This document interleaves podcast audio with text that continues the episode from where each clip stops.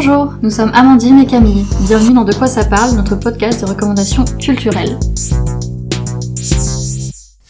Qu'est-ce que tu as à nous présenter, Amandine Alors, euh, j'ai deux albums jeunesse Ouais, pour les petits. cool. Donc le premier c'est La nuit de la fête foraine. Je sais pas si tu veux regarder. Ouais. Euh, c'est édité chez les Fourmis Rouges, si je dis pas de bêtises. Euh, c'est sorti fin 2020, il me semble. Euh, c'est un album sans texte. Euh, au dessin, c'est Di Giorgio. Alors, j'ai plus le nom complet. Euh, De la Maria personne. Chiara Di, Di Giorgio. Voilà. Et la personne, donc, au scénario, parce que même s'il n'y a pas de texte, il y a quand même un scénario pour euh, l'histoire. C'est Sterer. Gideon. Voilà. Gideon. Et donc c'est donc un album sans texte comme je le disais. En fait, on va retrouver euh, un groupe d'animaux euh, dans la forêt et juste à côté de cette forêt, il y a une fête foraine qui va s'installer. Donc pour euh, il me semble un ou deux jours. Donc on voit au début donc les gens qui s'y rendent, qui vont s'amuser, etc. Et les animaux en bordure de cette forêt qui, bah, qui observent un petit peu, qui sont assez curieux de ce qui se passe. Et à la nuit tombée, quand la fête foraine, quand le gardien vient fermer les portes et arrêter les attractions, les manèges et tout ça, on a les animaux qui vont se faufiler dans la fête foraine et qui vont tout remettre en marche et euh, aller faire des, des manèges, aller à la pêche au canard et tout ça. Et c'est super beau. C'est vraiment super joli. Les dessins sont vraiment très très beaux. Ah, les illustrations sont Ouais. très jolies là, de ce que tu montres. euh. Et en fait, on sent vraiment l'ambiance, tu vois, de la nuit avec les lumières des, des manèges, tu vois, qui, qui s'allument, enfin, les, les stands de beurre à papa, de popcorn et tout. Il y a vraiment une super ambiance qui est installée. Et donc, on les suit euh, dans toute cette fête foraine. Et il y a un personnage que j'adore c'est le personnage, euh, il me semble que c'est un petit renard. On voit, en fait, c'est une sorte de fil conducteur tout au long de l'album. Et il va notamment aller à la pêche au canard pour attraper un poisson rouge. Et à la fin, il y a une petite chute avec ce poisson, euh, et c'est trop mignon. Mais du coup, voilà, on les voit tout au long de l'album euh, s'amuser dans cette fête foraine et puis repartir très vite, en fait, euh, quand, ils, quand ils se rendent compte que bah, le gardien va revenir pour... Bah, ils rangent Pour emballer même, tout ça, euh, quoi. J'ai vu une image là. oui, c'est ça, ils range. rangent tout, ce qui, tout le bordel qu'ils ont mis, en gros, et puis ils repartent après dans leur forêt. euh. Donc ça, plutôt à partir de 3-4 ans, Ouais. pour le coup. Et le deuxième album, c'est aussi un album sans texte, Mhm. euh, qui s'appelle Classe sous-marine, Ouais. de John R. Il avait fait euh, Classe de lune, Oui, qui était super ouais, beau chez l'école des, loisirs, donc qui était aussi un album sans texte. Mhm. Donc là, Classe sous-marine, c'est sorti en 2020, 2021 pardon, en début d'année. Et donc là, on retrouve donc euh, donc pareil que dans Classe de lune où c'était un groupe euh, de, de petits élèves qui partaient bah, en classe de lune justement plutôt Mhm. que bah, classe de neige pour le coup, non, Oui. on partait euh, à la montagne. Eux, ils partaient euh, vadrouiller sur la lune. Et donc classe sous-marine, on les retrouve tous en tenue de petits plongeurs et ils vont euh, observer les les profondeurs des océans. Et on a un petit euh, un élève qui va se balader avec son appareil photo et va se rendre compte qu'il y a une sorte d'ombre en fait qui le suit euh, un petit peu partout. Et donc un petit peu comme dans, comme dans le précédent album en fait, le personnage, l'élève, il va faire des, une rencontre un peu particulière Mhm. euh, dans ce milieu qu'il découvre en fait. Donc pareil, à partir de 3-4 ans aussi pour cet album. En fait moi j'adore les albums sans texte. Il y en a vraiment plein des, des super beaux. Et ce que j'adore c'est que tu peux du coup te faire toi-même Ton histoire. ton histoire. Et c'est un super bon moyen euh, Mm. pour les enfants aussi d'être créatifs euh, avec les histoires pour le coup quand on leur lit euh, le Ouais, puis d'échanger, même s'il n'y a pas de texte, bah, du coup, il n'a pas forcément besoin de le lire avec un adulte, Mm, ou c'est se le faire lire. Mais en même temps, l'adulte peut le lire aussi, et il peut y avoir euh, différentes lectures Ouais, de ça. l'histoire. Ça peut aussi permettre aux adultes d'imaginer le propre texte qu'ils ont envie de Oui, lire voilà. à leurs enfants. Euh, Et puis surtout, ça montre aussi que ben le l'image, ça reste de la lecture à faire en fait. Mm. C'est pas parce qu'il y a pas de texte qu'il y a pas de la lecture derrière. En fait, il y a c'est comme pour euh, la BD en fait ou du Oui. manga, il y a la- on lit aussi des, des images. Mm.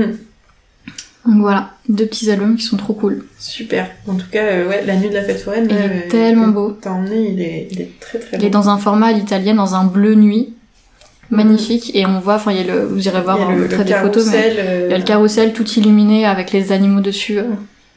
Très très beau. Je sais pas ce que c'est comme technique, ça ressemble un peu à Je sais pas du tout, mais- euh, Mais c'est très beau. Très, très Et je suis tombée vraiment par hasard dessus et quand j'ai vu les images, je sais pas. Il me le faut.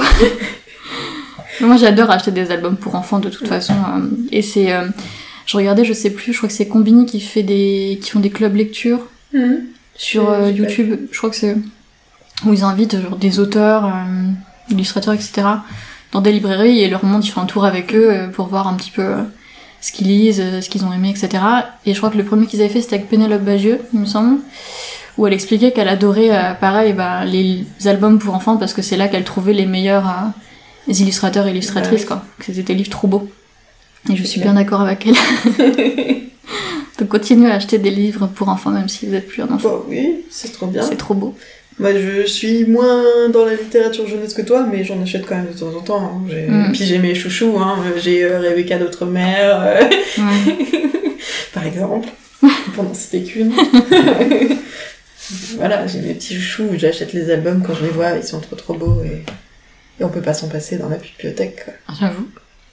Et j'y pensais la dernière fois, mais j'ai pratiquement, c'est hyper personnel, hein, mais de temps en temps, je me dis que j'ai hâte de devenir maman un jour, juste Mhm. pour acheter des livres pour enfants, Pour pour, mon enfants. enfant, et voir comment il va les lire et comment il va.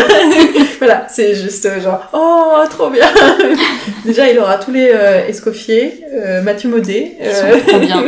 Si vous connaissez pas, Voilà. franchement, c'est ça fait partie des auteurs qui font des, enfin, des trucs tellement cool pour les tout petits. Bah, à chaque fois que je pense des- à, au, au jour où j'aurai des enfants, le premier truc que je vais Mhm. leur acheter dans ma tête, c'est ces bouquins-là que je vois. C'est Mathieu Ouais. Maudet avec euh, avec euh, J'y vais, avec euh, est Bonjour Facteur et Oui. Bonjour euh, Docteur et il Ouais. y a Bonjour Papier aussi. Ils Oui. sont trop bien. qui sont trop trop bien Ils sont et vraiment cool. qui font preuve d'humour pour les enfants. C'est et ça, c'est trop cool.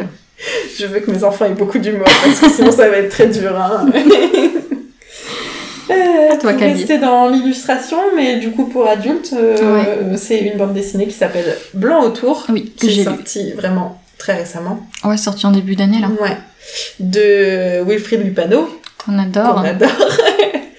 Et euh, Stéphane Fert, Fer, Je ne connais pas, je sais pas si. que je ne connaissais pas non plus. euh, Qu'il a fait autre chose.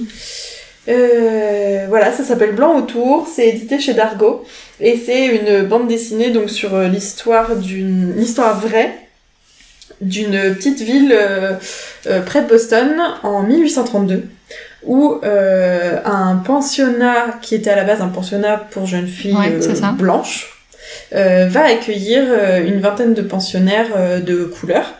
Oui, en fait, la personne qui Ouais. s'occupe de ce pensionnat, elle décide de ne faire venir plus que des personnes, Ouais, euh, des jeunes filles ça, noires se- pour le coup. euh, Elle se détache, enfin, elle, elle se débarrasse pas, hein, mais elle, elle annonce aux jeunes pensionnaires blanches que à partir de l'année prochaine, ouais. elles ne viendront plus ici parce que elle va euh, créer un pensionnat pour jeunes filles de couleur.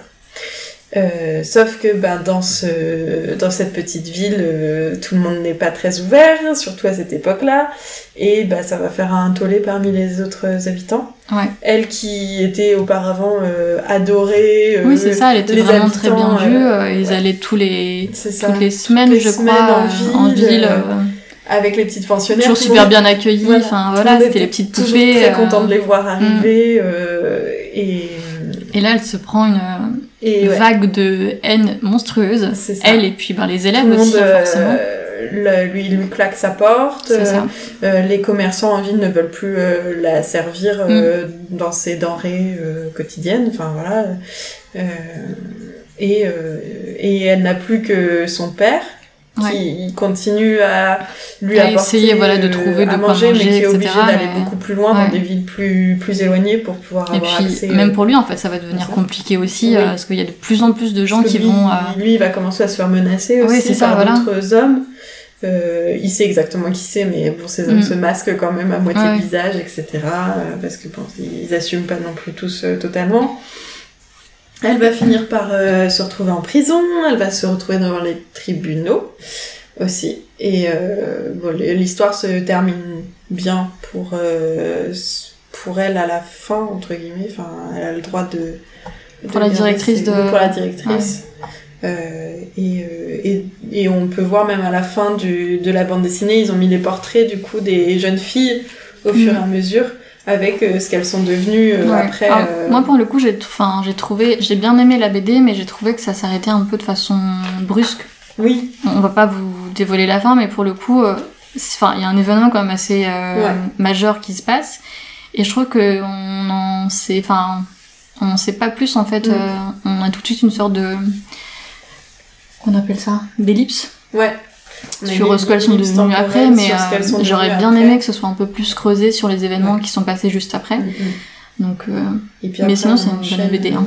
On enchaîne sur une postface Ouais. où on vous. très documenté. euh. Ouais, très très documenté avec des, des vieilles photos, des vieux portraits Mm. de ces femmes, euh, de, de la directrice, Mm. mais aussi euh, des jeunes élèves euh, qu'elle a pu avoir et, et comment elles ont terminé. Ouais. Et voilà. Et c'est c'est une super euh, BD, je trouve que les images sont super top. Euh, J'adore le dessin. Ouais, les dessins sont très très beaux.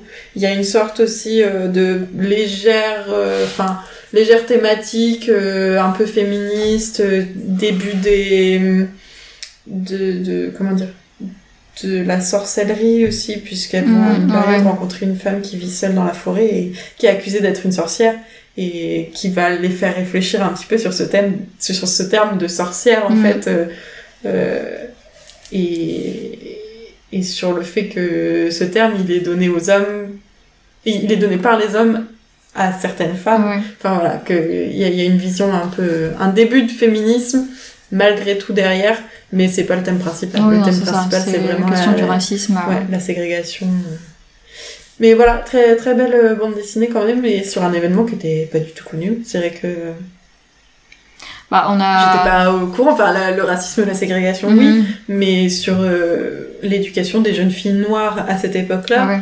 enfin, c'était pas du tout. euh,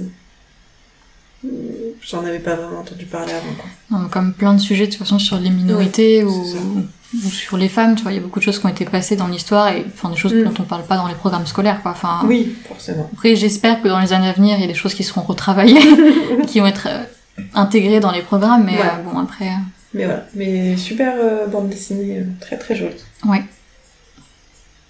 À On enchaîne. t'as quelque chose pour nous J'ai un roman jeunesse qui je sais même pas comment dire, ça a été une claque tellement énorme. Ah ouais?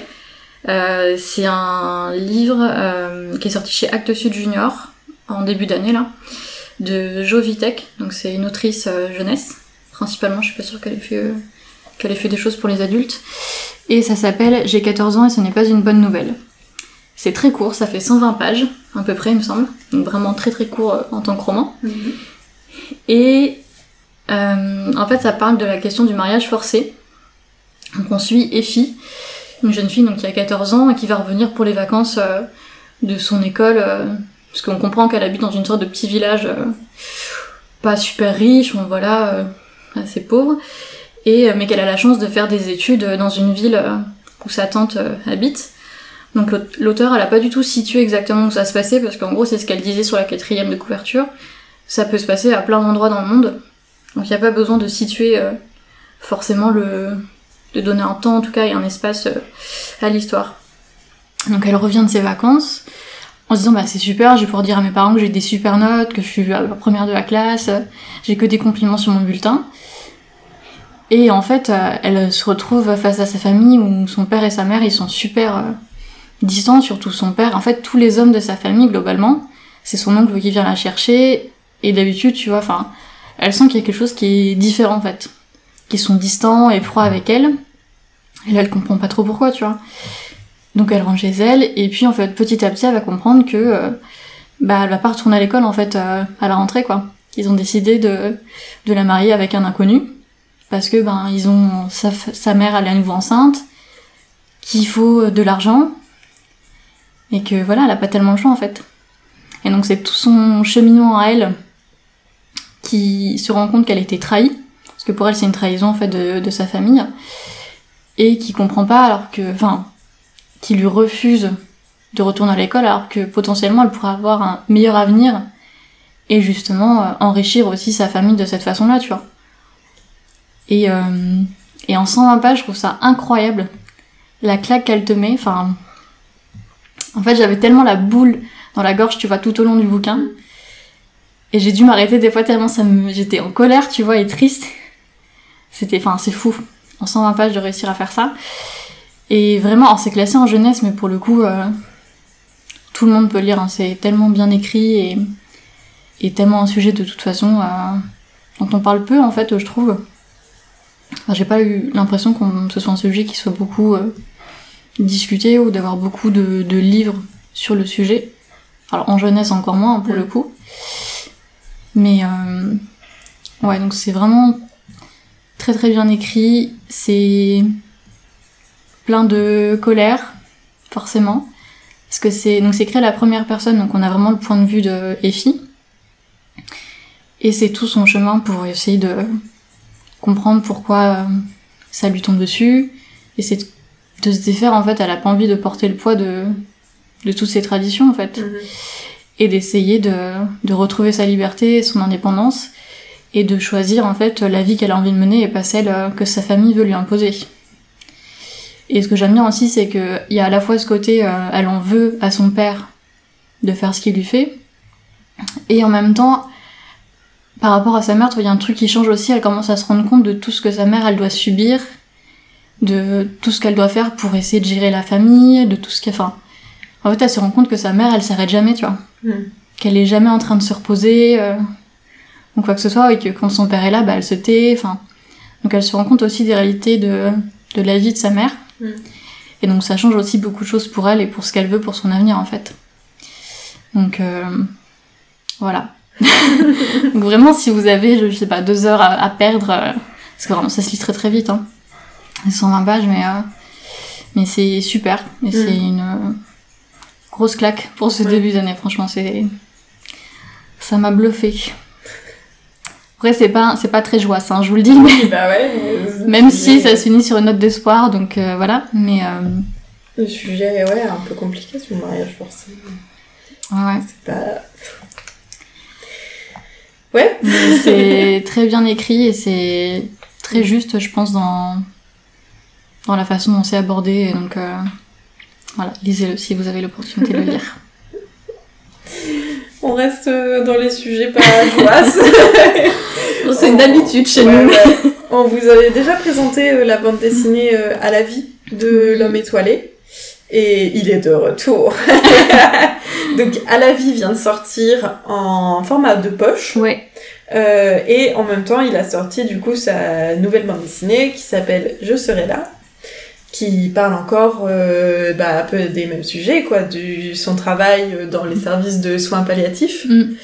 Euh, et là, dans celle-ci, on aborde euh, celle-ci pourrait pratiquement se lire d'ailleurs en première parce oui, ouais, c'est qu'on aborde son une début de, de, carrière. voilà, de préquel, euh, Ouais. tu vois. C'est ça. C'est son première. début de carrière, comment il en est euh, venu à, aux soins palliatifs, Mm. Par quoi il est passé, et euh, c'est encore des portraits très touchants euh, Ouais, de ses rencontres, de ses rencontres euh, avec des ses partages qu'il vit avec les patients. Et, et, et puis aussi de choses un peu plus personnelles, parce qu'il va parler de... Bah, s'il en arrive aux soins palliatifs, c'est euh, parce que sa maman était euh, très malade quand il était petit aussi. Donc ce serait dans un espèce de besoin de soigner euh, sa mère Mhm, inconsciemment. Enfin, il y a plein de choses. Et il, y a, il parle aussi du, du décès de son grand-père. Il parle Ouais. du décès de son arrière-grand-mère aussi quand il était petit. Donc euh, on aborde des thèmes euh, ouais de, de plus en plus personnels, je trouve. Mm. Avant, euh, dans, À la vie, on a beaucoup de portraits de patients. Ouais, on le ça. découvre lui brièvement. Euh, comme... Mais la lumière était plus sur Voilà. ce que les patients avaient à dire et Ouais. à transmettre que plus sur, euh, sur lui. Enfin, Mm, mm, il montrait en tout cas l'impact que ça pouvait avoir sur lui, mais il n'y avait pas forcément d'éléments plus personnels euh, mm. Ouais. de son parcours à lui en tout cas. Ouais. Donc là, il y a un travail euh, un peu plus, ouais, un peu plus perso euh, sur sur sa vie et sur comment comment il a débuté dans dans les soins palliatifs. Mm. D'ailleurs, ils ont Kalman Levy, qui est l'éditeur, ils ont mis un bandeau avec marqué comment je suis devenu l'homme étoilé. c'est vrai que c'est oui, c'est Ouais. c'est le tout début quoi. Et mais c'est encore hyper touchant, très très beau. Ah, J'ai encore pleuré. Moins Oui. que la première, Moins que la première. quand même. Oui, quand même, euh, il y, a des- il y a des passages où on est un petit peu genre, je vais respirer, et puis je reviens. je, puis je reviens. voilà, voilà. Mais ouais, c'est encore très très émouvant, euh, très très très très beau à Mm. lire et franchement. euh. Et puis n'hésitez pas à les suivre aussi sur Instagram parce qu'il publie pas mal de, de petits strips aussi. euh, Ouais, c'est trop bien. de- de- d'histoires un peu inédites euh, dont il a pas forcément parlé dans ses bandes dessinées, Mm. donc euh, c'est top. Puis il est très accessible, il est très touchant, euh, très gentil. Donc euh, voilà, c'est encore un coup de cœur et c'est ouais, c'est très très beau. encore une fois, puis l'objet est encore à... Enfin, il va avec l'autre, quoi. J'ai envie de le mettre dans la bibliothèque à côté de la vie et de le garder comme ça et faire waouh. c'est... Ouais.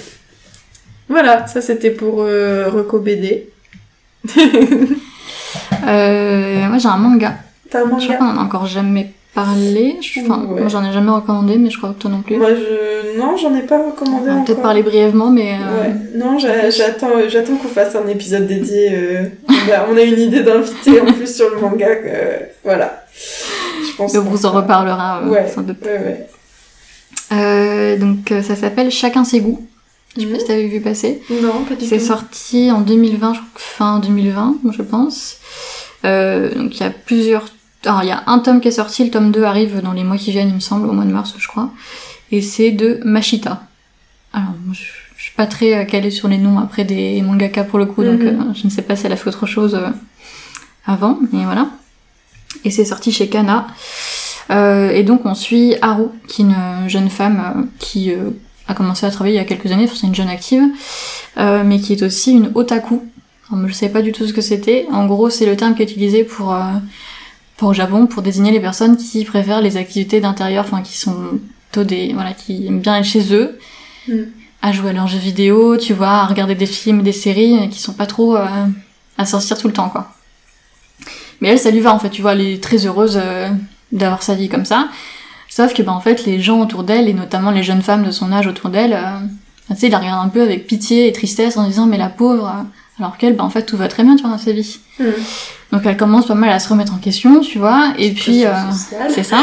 Ah ouais. Parce que tu vois, elle pose déjeuner toute seule à jouer sur son téléphone, mais elle est trop contente, tu vois. Et à chaque fois, les, les nanas qui bossent avec elle euh, viennent essayer de l'inviter à déjeuner. euh, font, oui, non, mais peut-être une prochaine fois, mais... Marrant, ça me rappelle des trucs. Mais voilà. Et un soir, elle va aller dans un café ou une sorte de bar, je sais pas exactement.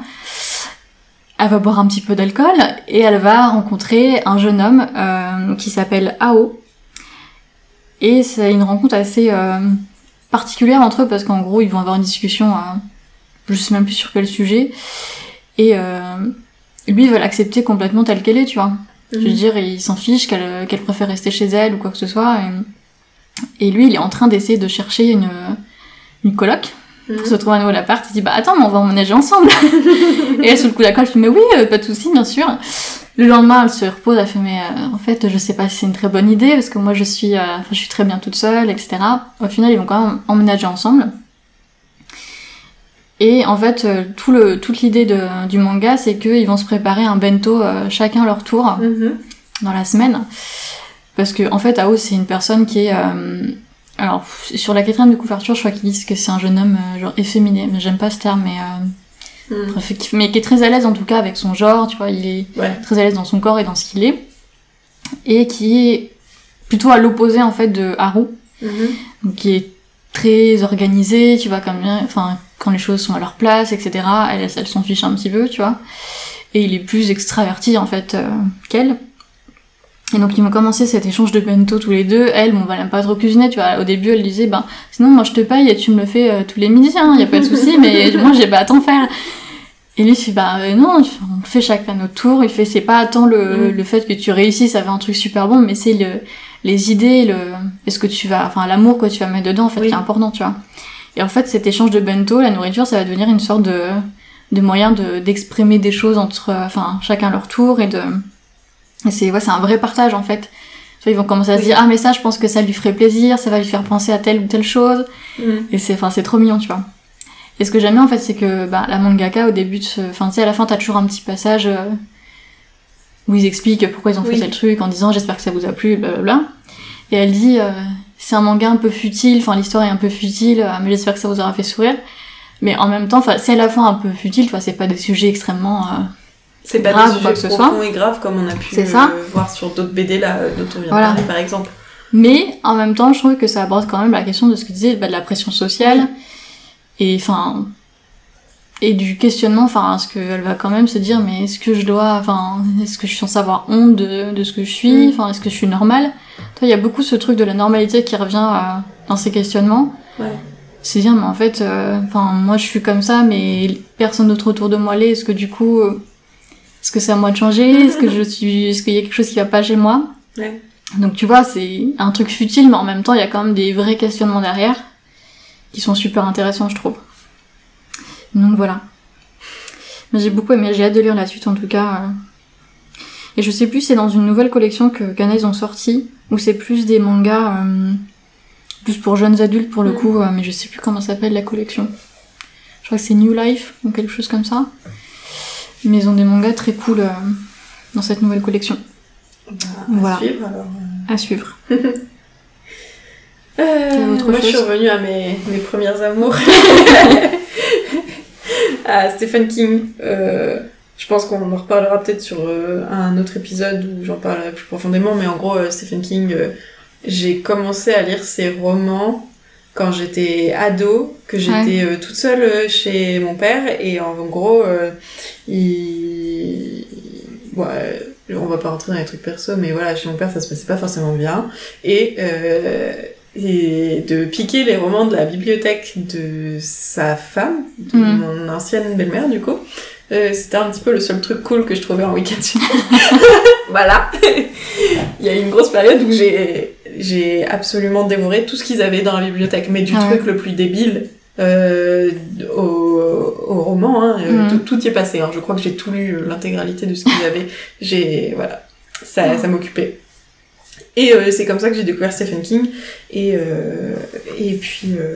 J'en ai jamais lu, moi. Ça n'a jamais cessé.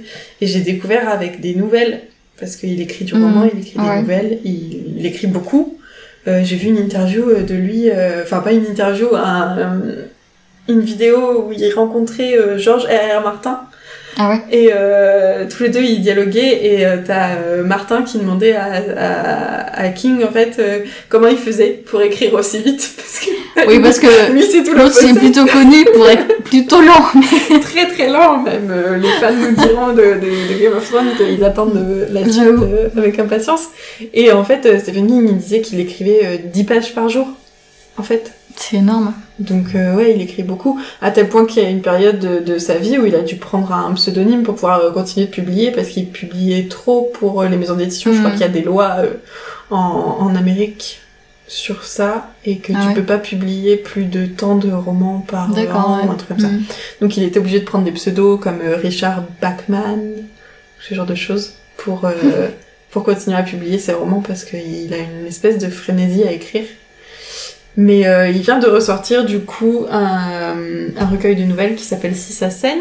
Ah, c'est des nouvelles C'est des nouvelles, il y en a quatre à l'intérieur si je me trompe pas. Je, je l'ai pas terminé encore. euh, j'ai commencé, euh, j'ai commencé ce matin et en gros j'ai lu déjà une nouvelle en entière. Et il m'en reste, ouais, il m'en reste trois à lire. Mais euh, c'est trop génial. Rien que la première, je me suis tout de suite revue, bah, ambiance euh, Stephen King. Alors il y a des choses qui ont changé, hein, il s'est un peu modernisé. euh, là dans la dans la première, euh, c'est l'histoire d'un d'un jeune garçon qui va être embauché par un de ses voisins. Enfin, ça, avec Stephen King, ça se passe toujours sur le même schéma où ça se passe dans une toute petite ville euh, Ouais. perdue dans la cambrousse, euh, pas très euh, en avance sur. Euh, Donc là, ça se passe dans le passé, en plus, ça se passe pas à notre époque, donc ça pas très en avance sur la technologie, etc. Euh, et là, il commence à y toucher à la technologie. C'est ce qui m'a un peu étonné, c'est que dans ce roman, dans cette nouvelle-là, il, il commence à parler des, de l'arrivée de l'iPhone D'accord. euh, et on touche euh, un peu plus au numérique. Et en gros, c'est l'histoire d'un jeune garçon qui va être embauché par euh, un de ses voisins qui est, qui est riche, qui est venu dans cette petite ville pour avoir la paix pendant sa retraite. Euh, il est âgé, il est très âgé, hein. Et euh, pendant plusieurs années, du coup, ce jeune garçon, il va venir pour faire la lecture euh, quelques heures par semaine à ce, à ce vieux monsieur. Donc il y a une sorte d'attachement entre eux, hein, rien de... Enfin, c'est c'est le maître de l'horreur, Stephen Ouais. King, mais l'horreur se situe pas dans la relation entre le jeune garçon et, et, le, et le monsieur. Et, euh, et ce, ce monsieur, tous les ans, euh, plusieurs fois par an, pour les fêtes, donc pour Noël, la Saint-Valentin, l'anniversaire du jeune garçon, il lui envoie euh, des, des tickets de loterie, de loto Ouais.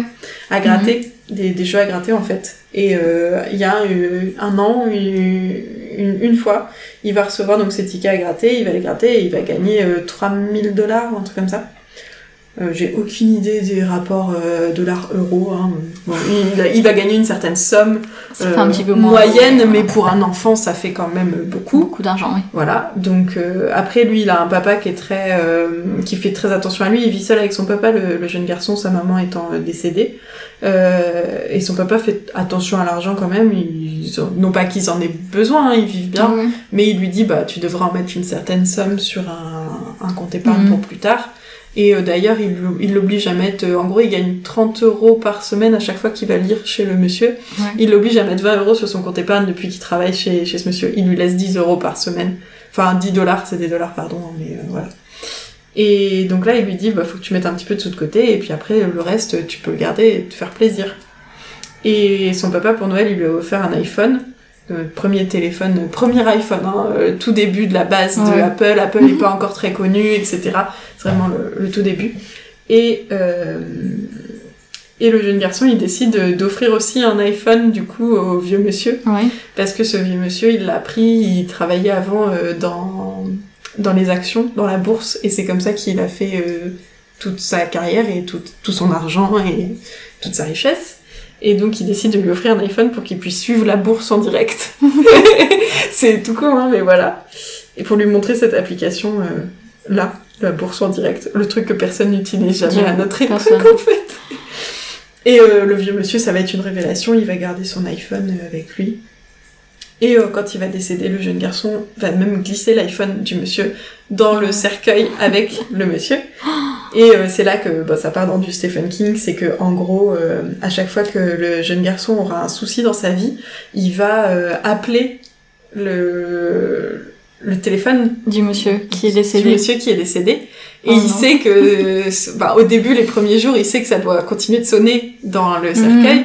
mais au fur et à mesure, il va quand même être étonné que ça continue de sonner au fur et à mesure des années, même. Oui, c'est très étrange. hein. Et, euh, Parce que la batterie, n'a- a ouais. priori, sur ton iPhone. C'est ça, c'est ça. Et dès qu'il a un souci, il l'appelle pour. euh, c'est pas, c'est innocent au début. Hein, c'est vraiment pour. C'est sa présence manque, ils se sont attachés l'un à l'autre et il Donc, du coup, à chaque de- fois, il lui laisse des messages. il lui laisse des messages vocaux, il tombe sur la message, ça Ouais. sonne, il tombe sur la messagerie, Et il il laisse un message. Et il laisse un message. Et, euh, et on voit, il se passe des trucs un petit peu euh, paranormal au début, c'est pas trop si c'est dû euh, au fait qu'il a laissé Ouais, un message, ce monsieur ou pas, mais voilà. Et c'est là qu'on part sur du, du Stephen King un peu dark, mais c'est vraiment à la fin de, de, de la nouvelle, quoi. Moi, je pense que je vais pas dormir après ces trucs-là, tu vois. Quand Mais ça fait pas si, si- peur que ça, en fait. Ça te fait un peu frissonner, mais ça va. Enfin, je trouve pas ça. Moi qui suis euh, assez chochotte, euh, bah, j'ai lu euh, L'Outsider, qui est pas le précédent, mais encore celui d'avant. Ouais, m'a fait plus peur que, que les nouvelles. Les Les nouvelles. je trouve que c'est toujours... puis ils te laissent en- à la fin en mode... euh, voilà avec ça histoire. mais mais c'est pas si horrible que ça, je trouve. Mais ça te fait quand même un petit peu frissonner, Mhm. voilà. C'est... C'est pas trop, enfin c'est pas beaucoup le genre de, Ouais. enfin c'est pas ce que je lis le plus. Après tu vois c'est pareil pour les films, je, je regarde pas de films d'horreur quoi, c'est, bon, c'est l'angoisse totale. Ouais. Mais j'ai du mal avec, euh, avec certains films d'horreur. J'ai déjà vu des films adaptés de, de Stephen King. Pour le coup, euh, ça passe. Après, si tu mets des trucs plus dark, euh, là, je vais vraiment avoir du mal. J'ai beaucoup de mal avec, euh, avec les zombies. Ouais. non, je sais Ouais. pas. Moi il y a aucun registre dans les films d'horreur qui me plaît, tu vois quand c'est Ouais. gore, bah je déteste parce que je suis tellement, enfin je ressens tellement la douleur Oui. des gens que, enfin j'ai trop d'empathie et du Mm. coup je suis pas bien vraiment physiquement en regardant ces trucs. Et si c'est des trucs vraiment de type paranormal, ça, ça me fait Avec flipper de ouf. T'es pas trop dans le gore, t'es toujours à la, Ah ouais.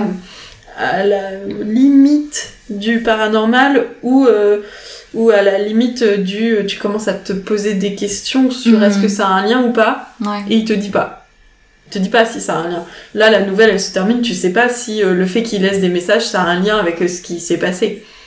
Ou si c'est arrivé par hasard. Tu... Une coïncidence ou pas. En gros, tu finis toujours en mode coïncidence. Je ne sais pas. C'est ton imagi- imagination qui fait le reste, quoi. C'est ça, voilà. Ouais. C'est peut-être bien, peut-être pas. voilà. J'ai hâte de lire euh, les autres parce que celle-là ce matin elle m'a bien plu. Euh, Ça se lit hyper vite en Mhm. plus. euh, Ça se lit aussi vite, je pense qu'il l'écrit. Ah ouais, je pensais, j'avais pas regardé, je pensais que c'était un roman, j'avais pas vu que c'était des Non, non, nouvelles. c'est des nouvelles et ça m'a fait plaisir quand j'ai su que c'était de nouveau des nouvelles parce que bah, les romans c'est cool, mais c'est vrai que j'avais découvert avec. J'avais découvert Stephen King avec le recueil euh, Différentes saisons, Mm. qui est rempli de nouvelles aussi. Euh, les nouvelles les plus connues euh, sur Stephen King, je sais qu'il y a Chambre de Topsychiatre dedans, il doit y avoir. Il doit y avoir celle. Il y, en a qui ont été adaptées en film, comme La Chambre euh, 1483, si je me trompe pas. Je sais, je, je sais que les chiffres additionnés, ils donnent 13, en Mm. gros. à peu près. Enfin voilà, mais. euh, mais ouais, et puis après j'avais fait les romans, euh, il a fait toute une série qui est génialissime, euh, faudra que je- j'en reparle sur un épisode qui s'appelle La Tour Sombre, il faut vraiment le- la lire aussi. Euh, il a fait des trucs... il a fait des trucs de ouf, Mhm. c'est le, le... Enfin, pour moi c'est un maître du...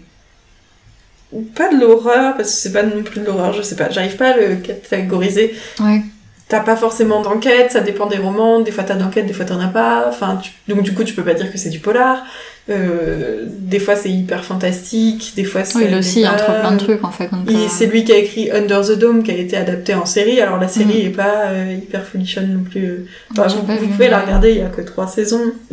Mais- Seulement. Après, trois saisons. après ils ont arrêté parce que ça devenait un fiasco total. Puis en plus ils ont pris beaucoup de liberté hein, dans la série par rapport au roman. Ouais. Mais euh, c'était très fantastique. En gros, Under the Dome, l'histoire c'était que c'était une toute petite ville, euh, pareil. euh, ça, ça, ça démarre toujours avec des petites villes paumées. J'aime pas ça. tu vois si ça sent pas bon. La petite ville où tout le monde se connaît toujours, tu vois. Mm. C'est toujours ça, le début de l'histoire. Tout le monde se connaît, tout le monde connaît son voisin, tout le monde connaît les dérives des uns et des autres. Mm. Et en gros, dans Under the Dome, c'est que d'un coup, d'un seul, un jour, il y a un dôme qui tombe sur cette ville. D'accord. Et ceux qui sont à l'extérieur ne peuvent plus rentrer, ceux qui sont à l'intérieur Ne peuvent plus plus sortir. Et comment on fait, quoi? Puis ça dépend avec qui t'es enfermé, donc il y a Mhm. toute un- une histoire de, de, de, de huis clos.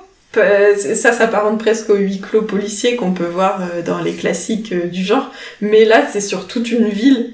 Et, euh, et et voilà, et, et qu'est-ce qu'on fait? Et puis personne ne peut expliquer d'où vient ce truc. Ouais. L'armée n'est même pas au courant, quoi. La- L'armée, ils débarquent, ils sont en putain, il y a un truc de ouf, et on n'est même pas, enfin, c'est pas nous, Ouais. on n'a rien fait, on n'a rien vu, pas de radar, pas de. Ouais, ça, c'est.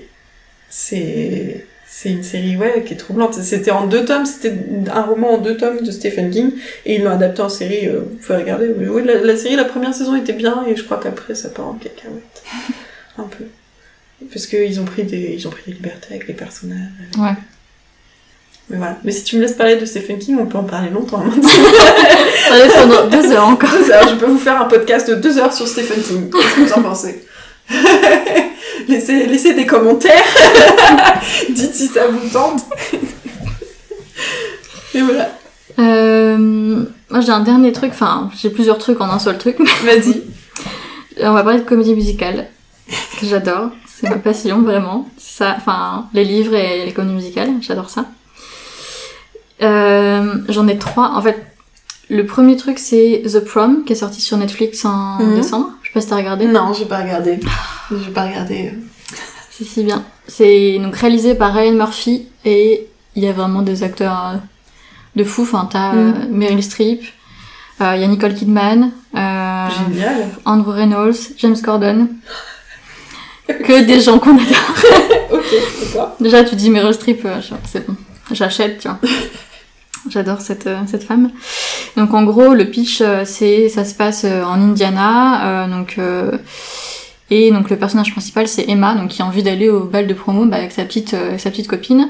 Sauf qu'il y a une association de parents d'élèves qui vont s'opposer à ce qu'elle vienne avec sa petite copine. Enfin en gros, ils vont faire en sorte que le bal soit interdit aux couples gays. Et donc euh, elle, elle a que le CPE qui est de son côté, tu vois, ils vont essayer de faire des trucs pour que pour faire ce bal, mais bon, il y a plus de gens qui sont contre que que pour.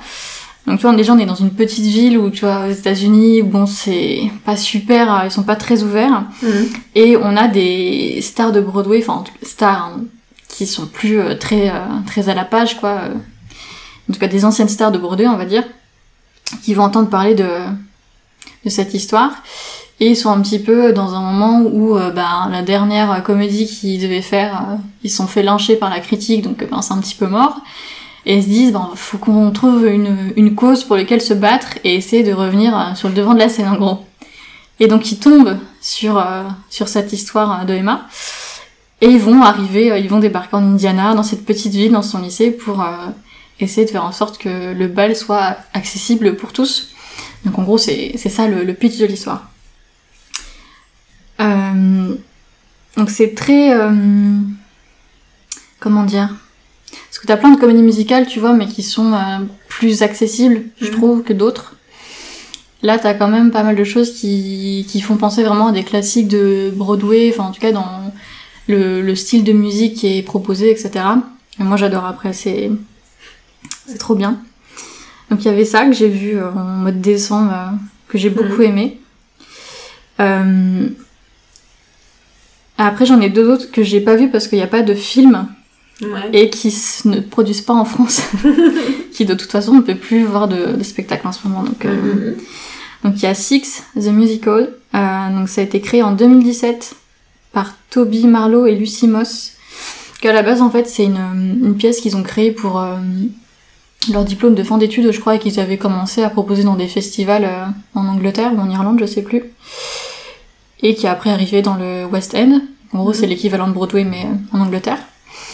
Et donc en gros là c'est une sorte de retranscription moderne euh, de la vie des six épouses de Henri VIII. Donc en fait, chacune d'elles, elles vont se présenter un petit peu comme des genre des pop stars, tu vois, un peu à la Lady Gaga ou Adele. Et elles vont essayer de c'est une sorte de de battle hein, pour qui sera la la reine principale, tu vois, qui va gagner, qui sera la meilleure épouse euh, enfin la meilleure épouse plutôt, qui aura eu la la pire vie aux côtés de de Henri VIII quoi. Parce que donc, en gros dans l'ordre il me semble, la première son mariage a été annulé, la deuxième a été décapitée, Troisième, mariage annulé aussi. Quatrième, décapité. Euh, cinquième, mariage annulé. Et la dernière est morte naturellement. C'est la seule qui a une fin à peu près Yeah normale, quoi. Mais toutes les autres... euh, Donc en fait, chacune de leur tour, elles vont avoir euh, un solo, tu vois, pour raconter ce qui leur est arrivé, euh, comment, elles, enfin, comment elles en sont arrivées à, à la fin qu'elles ont eu, tu vois. Mais dans des musiques vraiment euh, très euh, très pop, très électro, enfin pop rock, tu vois, enfin vraiment très actuelles en fait, pas du tout du du comédie, comédie musicale classique, euh, enfin en tout cas pas l'image qu'on s'en fait, tu vois. Pas Mm. du truc euh, très Broadway. Donc ça c'est trop bien. Et en fait, bon, du coup évidemment je peux pas voir euh, le spectacle, mais ce que ce qui est intéressant c'est que dans les comédies musicales généralement les musiques elles te racontent déjà l'histoire, tu vois. Ouais. Donc même si tu vois pas le spectacle, la production sur scène, tu peux quand même te faire une histoire, enfin comprendre de quoi il est question Oui, et suivre le fil, euh, le fil, le fil de l'histoire. Après, on peut toujours aller voir. Il y a, je sais qu'il y a pas mal de vidéos sur internet pour voir certaines de leurs performances. Mm. euh, et c'est trop bien. Elles ont des costumes de folie. euh, et c'est super. Parce que tu dis sur le fait de pas voir, etc., ça me fait presque penser euh, à Camelot là. Vu, ils ont, ils ont sorti la, la bande musicale, en gros, Ouais. euh, toute seule, parce que le film, ils arrêtent pas de le reporter. Bah parce que, oui, parce que les cinémas ne sont pas ouverts. Il bien que tout le monde puisse le voir au cinéma. Et du coup, il a sorti juste les musiques. Et les gens se sont offusqués en mode, oui, mais euh, c'est pas le film, nous on veut le film, etc. Et il a répondu juste euh, en disant, euh, mais en fait, les gens qui veulent savoir ce qui se passe, ils ont juste à écouter. Ils sauront quoi. Et ils sauront ce qui se passe dans le film. Ils n'ont pas besoin de plus. c'est ça, mais en fait, déjà, les musiques dans les films, c'est super important. Moi, j'adore ça. Mm, ça mm, c'est un truc qui me passionne, les musiques de films et les musiques, enfin, la place de la musique Ouais. dans les films, même hors comédie musicale, hein, je veux Mm, dire, mm. c'est super intéressant parce que ça joue, enfin, en fait, si t'enlèves les musiques d'un film, Ouais. ça t'enlève tellement d'émotions et tellement de choses, enfin, Mm, mm, mm. ça dit tellement de choses en moins. Ouais. Genre, j'ai vu, je sais plus comment ça s'appelle, mais il y a un film euh, où il y a zéro musique. Genre, vraiment zéro musique. Putain, je sais plus comment ça s'appelle.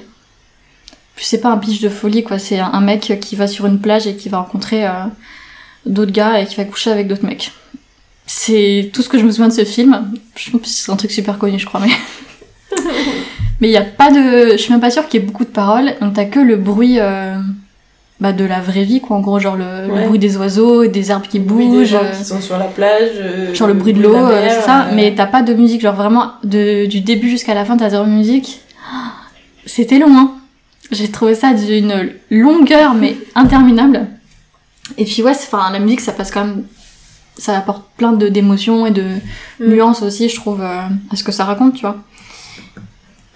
Donc il y a ça, et puis pas forcément les comédies musicales, dans les paroles, c'est Oui, dans les paroles, t'as. c'est comme s'ils discutaient en fait, donc forcément ça t'a l'histoire, euh, le sujet de l'histoire qui va se dérouler si t'écoutes les, les chansons dans l'ordre évidemment, sinon ça ne fonctionne pas.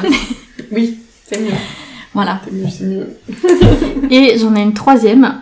Euh, Ah oui, je précise que Six, euh, c'est Romane qui me l'a fait découvrir. Elle me l'avait mentionné euh... bah, une fois où on s'était vu.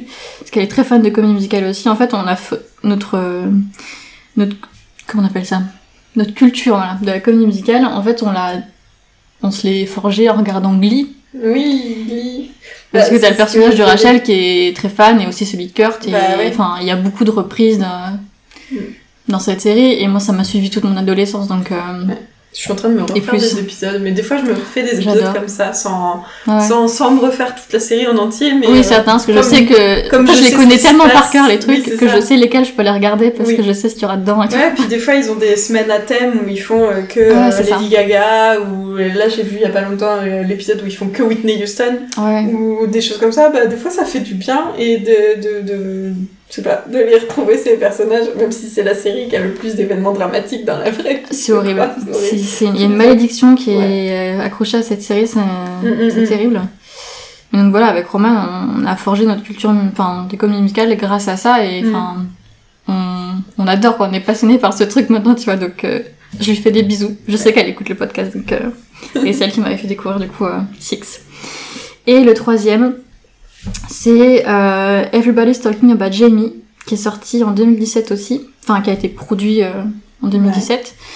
Euh, et ça a été créé par Dan Gillespie Sells, parce que je le prononce très bien, et Tom McKay. Mhm. Euh, alors je pense que c'est... Euh, non, je pense que c'est anglais. Je suis pas très sûre. Alors il y a un film, il me semble, qui est prévu. Il y a une bande-annonce et tout, mais alors je sais pas quand ça va sortir. Suspense. Ça, c'est le, le mystère. Mais en gros, ça parle de euh, qui a un ado de 16 ans. Et euh, en gros, euh, son rêve, c'est de devenir drag queen. Sauf que bah, forcément, au lycée, c'est pas, pas facile de dire ça à tes camarades de classe. Et puis, Mm. euh, toi, il se fait harceler. Enfin, c'est pas le mec le plus populaire de, de son lycée, quoi. Et donc, bah pareil, j'ai pas vu le, le spectacle, j'ai vu que des, des vidéos de certaines des chansons, etc. Mais les chansons sont vraiment trop cool. La première, celle d'ouverture, c'est euh, And You Don't Even Know It. Et j'ai vu des performances, en gros, il est dans sa salle de classe. C'est vraiment le truc qui ouvre la comédie musicale. Et leur prof leur demande ce qu'ils veulent devenir, enfin ce qu'ils veulent faire plus tard, tu vois, parce qu'ils doivent être en dernière année lycée, je pense. Et il se fait tout un euh, scénario dans sa tête, tu vois, enfin c'est pas ce qui va vraiment se passer, mais dans sa tête, euh, il est là, fait moi je veux devenir drag queen, et t'as toute une musique autour de ça, où il est vraiment, c'est la star du truc, et t'as tous les gens de sa classe, bah toi c'est le groupe qui suit derrière et qui font les chorés derrière lui, mais c'est pas eux, euh, eux ils sont en fond, tu vois. Et c'est un numéro vraiment oufissime, c'est vraiment trop bien. Enfin, quand on aime les codes musicales, je pense que c'est vraiment un truc. euh, Je pense que c'est vraiment un numéro euh, qui peut plaire de ouf. Donc il y a celle-ci, et il y a une autre chanson que j'aime beaucoup aussi, qui s'appelle euh, The Wall Behind My Head. Il me semble que c'est ça. Non, The. Non, attends, c'est quoi? J'ai mangé le truc. The Wall in My Head, voilà, tout simplement. qui est trop bien aussi. Qui, en gros, il parle que, bah, justement, qu'il y a une sorte de mur dans, dans sa tête qui, et il voit pas ce qu'il y a derrière, tu vois. Mm. Enfin, il s'imagine qu'il peut y avoir des choses super euh, derrière, mais il arrive pas à, à passer derrière. Enfin, Mhm. je crois que c'est la deuxième chanson euh, dans la comédie musicale, mais pareil. Si vous suivez bien l'ordre, euh, vous devrez comprendre un petit peu ce qui se passe. euh, Dedans, ouais. c'est ça. Mais c'est trop cool aussi. Voilà. C'est ce que j'écoute en boucle depuis deux semaines, donc. donc voilà. Euh, Puisqu'on est parti sur les séries aussi, les comédies musicales, les séries, tout ça. euh, moi j'ai un coup de cœur, ça date un peu. C'est une série qui s'appelle, euh, j'y ai repensé il y a pas très longtemps, euh, suite, euh, ça va être hyper morbide, suite à la pandémie. Yes. Je ne sais plus comment j'en suis arrivée à ce sujet-là, mais on, on était en train d'en parler avec mon, mon compagnon. Et je lui ai dit, mais tu connais pas cette série-là, elle est trop géniale. En fait, ça s'appelle The Leftovers. Je sais pas si Ah, tu jamais vu. as déjà vu. Je sais. J'en ai entendu parler, mais euh, je me souviens même pas de quoi ça parle. Quand est-ce qu'elle est sortie Mais c'est vieux, non? Elle est sortie en 2014 Ah oui. et ils ont terminé en 2017. Voilà. Il y a beaucoup de saisons, là. Euh, 3. Trois. 3 saisons de 20 et, et 28 Mmh. épisodes en tout. Ah En tout, pardon. Tu veux dire par saison ouais, ouais. Non, non. Il y avait 72 minutes pour le pilote et 52 minutes d'épisode. euh, D'accord. Voilà. C'est une série qui se regarde rapidement. Moi, si je me souviens bien, euh, j'y ai pas passé tant de temps que ça dessus. Mais par contre, elle est hyper marquante puisque, euh, en gros, le speech, c'est qu'est-ce qui se passerait sur la planète de façon mondiale pour tous les individus si tout d'un coup il y avait 3% d'entre nous qui disparaissaient. En gros, cet événement, dans la série, cet événement est déjà arrivé. Hmm. Euh, nous, on arrive, ça s'est déjà passé. Il y a 3% de la, de la population qui a disparu. On ne sait pas pourquoi. On ne sait pas comment. Tous les spécialistes penchent sur la question. Personne euh, n'arrive à trouver. Mais genre, ils sont euh, genre décédés ou genre ils Non. ont vraiment disparu Disparu. disparu D'accord. En gros, ils étaient là. Et ils sont Une plus seconde là. après, ils sont plus là. D'accord. C'est... Voilà. Hmm. Il y a, y a rien. Il reste pas de corps. Il reste euh, rien du tout Ouais, en plus. Donc c'est même pas... euh, ils sont tombés et ils sont morts et on les a Ouais, non, enterrés. ils sont vraiment plus là. Non, ils étaient là, ils sont plus là. Euh, donc c'est assez perturbant. Tout le monde cherche des explications. Donc, et c'est comment est-ce que l'humanité se reconstruirait après un événement pareil. Tu vois et donc euh, on va voir un petit peu, euh, t'as as des personnages que tu suis, donc t'as un, un, flic qui est euh, en gros chef dans sa petite ville, machin. Euh, lui donc il avait une femme, une, une grande fille, etc. Et euh, sa femme était enceinte et la disparition dans sa famille c'est le bébé. Le bébé euh, dont sa femme était enceinte, Mm. il a disparu. Voilà. Genre un jour ils sont allés faire une écho, il y avait un bébé, le lendemain il y avait plus de bébé. Mais euh, il n'y a pas eu euh, bah, de fausses couches ou de Oui, choses non, il est plus là, quoi. Il est plus là. Et donc euh, on va le suivre lui, comment lui il se reconstruit déjà en tant que normalement père, Hmm. en tant que flic, parce qu'il doit gérer aussi ce qui se passe dans la ville, du Ouais. coup, suite à ça. Il doit gérer sa femme, euh, sa femme qui, elle, on va la suivre aussi comme un personnage important, puisque elle, elle va rejoindre une espèce de secte. Ça ressemble à une secte, après on peut pas dire que ce soit une secte au sens où nous on envoie... euh, Enfin voilà, Hmm. euh, qui a choisi de pratiquer le, le, le mutisme par le, par le silence. Ils s'habillent tous en blanc et ils fument des clopes. Ok. Voilà, en gros, c'est à peu près ce qu'on comprend de ce qu'ils font. Ils vivent tous ensemble dans la même maison, tout est blanc. Et je, je, je sais pas si c'est pour se voir comme... Enfin, il y a, il y a plein de raisons euh, qui, qui sont invoquées hein, tout au long. Euh, Tout le monde essaye de comprendre ce qui lui arrive. Ouais. En tout cas, elle, c'est la solution qu'elle a choisie pour faire face euh, à cet événement. Euh, lui, euh, il va rester du coup euh, tout seul dans sa maison avec sa fille, sa fille qui est ado aussi, qui commençait à faire, qui commence à faire des conneries. Elle aussi, elle comprend pas trop. On va suivre plein de personnages comme ça tout au long des trois saisons et, et leur reconstruction. Mais c'est une série qui est super intéressante sur la, la psychologie, sur Mhm. ce qui se passe et ah voilà, c'est c'est pas du coup c'est pas une pandémie mondiale, mais c'est je sais C'est pas. un événement qui touche Ouais. le monde entier, en tout cas. C'est et ouais et de voir comment chaque pays euh, traite ça aussi parce que tu vois là un peu les infos, tu vois. euh, euh, donc t'en as qui vont forcément tout mettre sur le dos de la religion aussi. Euh, Il y a des prêtres, le Vatican, il va être plus puissant que jamais parce qu'ils vont commencer à dire que euh, les personnes qui ont disparu en fait c'était des pécheurs ou euh, que Mhm. nous euh, que c'est ou justement l'inverse que c'était euh, les plus bons d'entre Ouais, nous qui ont sont- ramenés, qui ont euh, été rappelés. rappelés, euh, rappelés ouais. vers Dieu et que euh, ce qui reste c'est tous les pécheurs. Voilà, et Ça maintenant vous avez plus qu'à tous euh, enfin tous euh, continuer de vivre vos vies de merde et brûler en enfer à la fin. Enfin, tu vois, c'est t'as Ouais. t'as plein de de récupérations possibles. Je te dis, t'as as des mecs qui créent des espèces de sectes. Parce qu'il y a, y a pas que cette secte où la, la, la femme du héros euh, Hmm. pas se retrouver. T'as Ouais. as des mecs qui vont, euh, je sais pas, qui vont commencer à parler de de, de vision, euh, partager leur vision. T'en as aussi qui vont se faire du business sur la disparition de, de certains morts. Genre, ce- ce- T'as, t'as, t'as des gens qui vont se faire souffrir les uns les autres. Il y a une per- un personnage qui est hyper important, qui est euh, une femme euh, dans cette ville qui a perdu euh, l'intégralité de sa famille. C'est-à-dire que elle, les disparue, c'est tout le monde. Son mari, ses deux enfants. Donc elle se retrouve seule. Voilà. Et t'en as qui vont s'amuser aussi à lui faire du mal, entre guillemets, euh, à euh, remplacer euh, son, son mari et ses enfants par des poupées mannequins qui vont habiller pareil, etc. Et qui vont placer dans sa cuisine. Donc t'as, t'as des espèces de harcèlement comme ça, t'as des... Enfin, il se passe plein de choses dans cette série qui, qui font beaucoup réfléchir. Mm. Et à la fin des trois saisons, on sait pourquoi ils ont disparu Non, non, parce qu'en fait, c'est pas du tout le sujet de la série. Ah oui, d'accord. Le, le sujet, c'est vraiment euh, comment les gens réagissent, Réagissent face à comment, ça. se Mm. comment ils se reconstruisent ou comment ils se déconstruisent même d'ailleurs, hein, pour certains, euh, après ça. Le sujet, c'est pas du tout euh, qu'est-ce qui Ou s'est la disparition passé, mystérieuse, quoi. et- ouais, Ok. non, les disparitions, c'est juste la cause à la base et, euh, et démerdez-vous avec ça. Mm. Et dans un sens, euh, toi euh, qui visionnes cette série, bah t'es dans le même cas que eux, quoi. T'es genre, ok, il s'est passé ça, est-ce qu'on pourrait savoir pourquoi? Et non, tu le sauras pas. Ouais. Je pense que c'est aussi pour te rapprocher peut-être des, des, des personnages. euh, T'es t'es comme eux, t'es pas euh, t'as pas une vision omnisciente du truc en mode oui d'accord bah du coup il s'est passé ça comme ça parce que ça et Mm. toi tu en sais plus que non Ouais. tu as exactement les mêmes données qu'eux.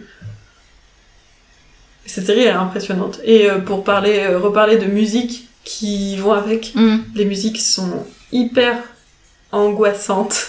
enfin, c'est euh, Max Richter, le compositeur du générique. Et, euh, et le générique est juste oufissime. Enfin, t'as une espèce de vision biblique dans le générique. Ah ouais. euh, déjà visuellement, c'est des images un peu euh, de...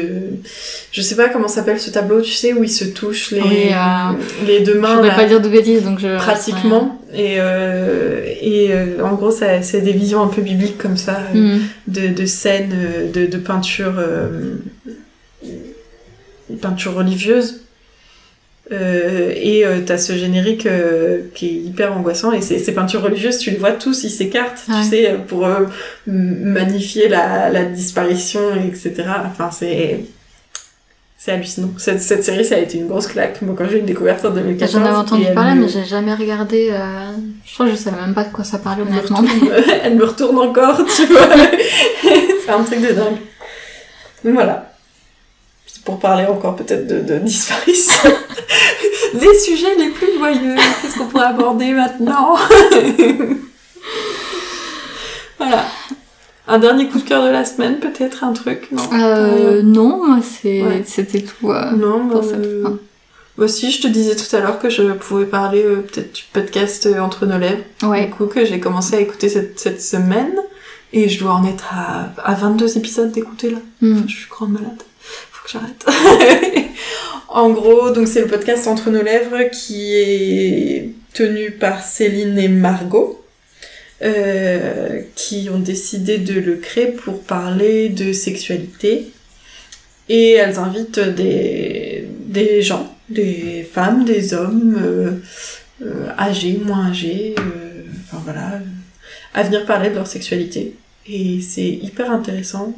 Il y a des super euh, thématiques qui sont abordées Mhm. parce que bah, elles abordent euh, bah, le, le genre, euh, l'orientation sexuelle, parce que tu vas avoir des personnes qui qui se disent bisexuelles, tu vas en avoir d'autres qui se disent bah non moi je veux pas mettre de mots sur ma sexualité, Mhm. je suis juste il y a une, une nana qui disait un truc hyper intéressant qui disait qu'elle était juste sexuelle.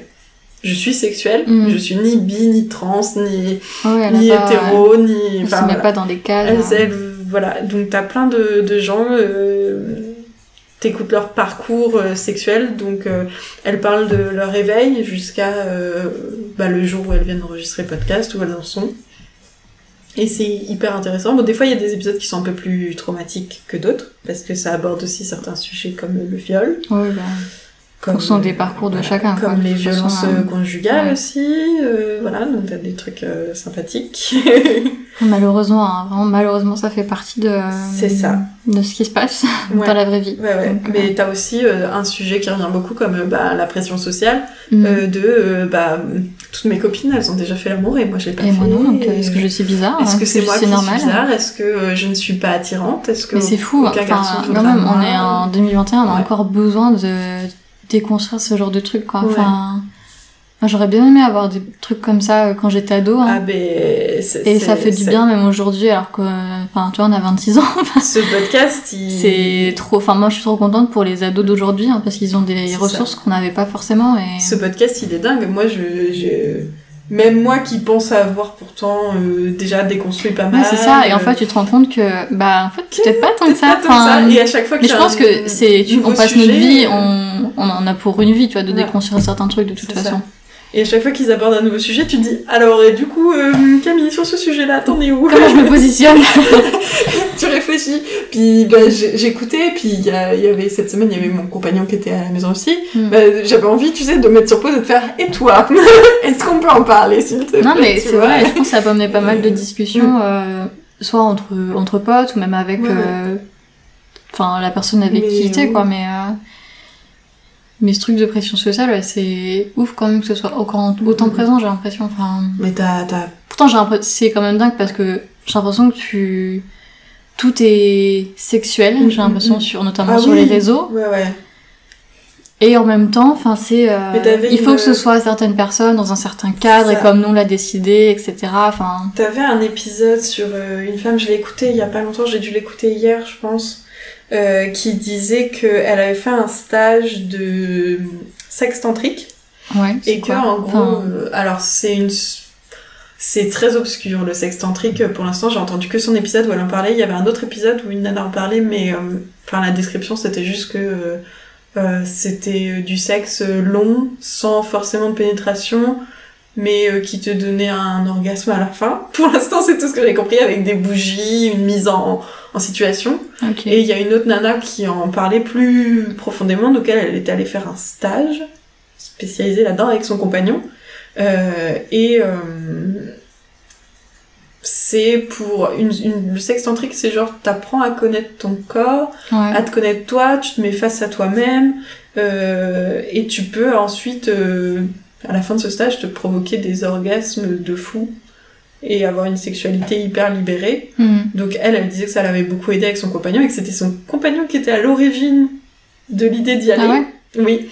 En gros, quand elle l'a rencontré, il lui a dit bon, alors par contre, on va aller faire un stage de sexe tantrique pour partir sur de bonnes bases. et euh, elle l'a suivi et genre oui, c'était effectivement, Mhm. euh, enfin, c'était la solution pour eux deux en tout cas euh, pour apprendre à se connaître Ouais. et pour pour partir sexuellement sur de bonnes bases. Mais je sais plus ce que je disais à la base. Je sais plus. Pourquoi j'en suis arrivée là maintenant Euh, J'ai perdu. on parlait de pression sociale, que tout était euh, sexuel et. Oui, bah voilà, elle, elle disait que pendant le stage, euh, la formatrice, en gros, euh, leur avait expliqué que, effectivement, tout était sexuel dans notre société, Mhm. parce que justement, on pouvait pas se permettre de relâcher notre sexualité normalement chez nous. En gros, on est tellement bloqué dans nos carcans de ça doit se faire comme ça, de telle façon, de Ouais. de sous telle forme et c'est comme ça que c'est bien et que tu bloqué par bah je sais pas par euh, par les normes euh, Mhm. qu'on s'impose par Ouais. la religion aussi par euh, plein de choses qui font qu'on bloque notre sexualité dans un seul format Ouais. et du coup d'après cette formatrice ça ressortirait dans tout le reste comme on est frustré on Ah, fait du ressortir coup, la euh, sexualité dans tout le reste autour sans oser se l'avouer Ok. et je trouvais que cette explication était pas mal. Effectivement, euh, les publicités à la télé, euh, bah, pour un café, c'est sexuel. Enfin, c'est... T'as, t'as enfin, souvent... tu regardes la publicité, souvent c'est la nana, exceptionnel. Enfin, la, la voiture, le, rien que le toucher du volant, des choses comme ça. Bah, hop, la pub, elle est. Mais c'est toujours lié à une femme, tu vois, tu remarques. Enfin, Ouais. c'est toujours. euh, Ah oui, oui, et puis le corps de la femme fait vendre, et enfin voilà, mais... euh, Et j'ai trouvé que cette explication était intéressante. Je me suis dit, ah oui, ah oui, c'est pas con, en fait. Peut-être que si on se libérait tous et qu'on faisait tous euh, tout ce qu'on veut au pieu comme on veut Ah, chez ça. nous, bah peut-être que le reste, euh, ce serait moins sexuel et que... Mhm. Voilà. Qu'on serait tous plus libérés, en fait. C'est bien, ça. Voilà, du coup, ce podcast euh, m'ouvre de nouveaux horizons euh, et je le conseille à, à tout le monde en fait. Même si vous pensez que ça vous que ça vous concerne pas, genre euh, que oh non c'est bon, ah puis ça parle de sexe alors euh, tu vois. Ouais, c'est ça, il y a un truc un peu un genre. tabou. il faut pas le dire, tu vois, non, Oui. mais. Et hop, non, je veux pas aller écouter un podcast où des gens ils racontent leur sexualité, quoi. C'est c'est sale, mais non, c'est pas sale du tout en fait. Et c'est super bienveillant. Et il y a de tout. Il y a des hommes, il y a des femmes. euh, Mm. Il y a y a Ça, c'est cool d'avoir plein de points de, vue différents. euh, ouais. Il y a des femmes qui sont plus âgées, qui ont euh, 40, 50 ans, euh, tout comme des femmes qui ont euh, 19, 21 ans, euh, euh, des, des femmes qui sont mères aussi, donc qui peuvent te Mm. parler de la sexualité avant, après, qu'est-ce que ça change, euh, est-ce que ça change leur rapport au corps? T'as aussi des hommes euh, bah, qui viennent parler de, euh, de, de plein de sujets étonnants, d'hommes qui sont bisexuels, euh, d'hommes qui qui ont découvert Mm. qu'ils aimaient bien euh, bah, le sexe anal, alors que leurs copines non. Et je trouve ça intéressant d'avoir des témoignages d'hommes, tu vois, parce que en fait, t'as l'impression que le sexe c'est plus une affaire d'hommes, mais en même temps parce que tu sais, genre ils en rigolent entre Mm. potes, tu vois, ils sont tout le temps, Ouais. enfin, l'image en tout cas, je dis pas que c'est le cas pour tous, hein, mais que c'est plus une affaire d'hommes et qu'ils sont là à faire des blagues euh, sur Mm. le sexe, etc. Mais en même temps, je pense que c'est plus les meufs qui en parlent euh, de manière plus Ben, normale entre guillemets, tu vois, faut plus fait, libérer, je dans pense le entre elles. podcast, tu te rends compte que les mecs n'en parlent pas entre eux, excepté pour dire. euh, Oui, voilà, pour faire des trucs, des grosses euh, blagues euh, voilà. graveleuses, euh, et, mais euh, et, euh, mais sans vraiment voilà. rentrer dans un truc très honnête, quoi, je pense. Et par contre, ce qui est hyper euh, intéressant, c'est que je me suis rendu compte en écoutant les deux, à savoir que moi j'avais pas forcément beaucoup de témoignages d'hommes. Euh, c'est Mm. vrai que du coup on en parle entre femmes, comme tu dis. Ouais, c'est Donc j'avais pas beaucoup de témoignages d'hommes, et à force de les écouter, tu te rends compte que la pression de faire du sexe, elle est présente des deux côtés. Oui, non, mais ça c'est et sûr. euh, hein. la pression de bah, bah, perdre sa virginité à partir d'un certain âge, bah, c'est autant pour les hommes que pour les Mm. femmes. En fait, il y a plein de similitudes et qui font que franchement, on ferait mieux de se lâcher les. Chercher la grappe entre nous, quoi. C'est ça. Juste en fait, on est dans le même bateau de toute façon, donc euh, Mais à c'est- quoi bon se- dingue. Enfin, c'est se tirer dessus, tu vois. Ouais, ouais. Et qu'on ouais, qu'on est dans les mêmes, euh, les mêmes schémas, les mêmes carcans, qu'on Mm. a les mêmes problèmes, et ouais, qu'on devrait se, se foutre la paix. et faire tout ce ce qu'on veut comme on veut, et arrêter de se, de se, de se foutre la pression les uns les autres. Mais oui, podcast super intéressant. Euh, elle sort un livre le 25 février, donc tout bientôt. Mm. Alors on écoute ce podcast, on, on enregistre ce podcast, on est le 21, donc voilà. Euh, avec apparemment des portraits inédits, euh, etc. Ça a l'air euh, pas mal intéressant Ouais. à voir. Mais en tout cas, écoutez le podcast, euh, elles sont sur Spotify. euh, Enfin, moi, j'ai Je dirais très écouter, elles j'ai jamais écouté, donc voir. Mais ouais, super cool.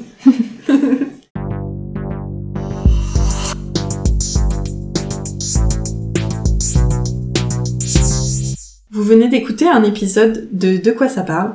Si vous souhaitez échanger avec nous, n'hésitez pas à nous retrouver sur Instagram, de quoi ça parle underscore podcast, ou sur notre site de quoi ça parle.fr. Et abonnez-vous pour ne pas louper le prochain épisode.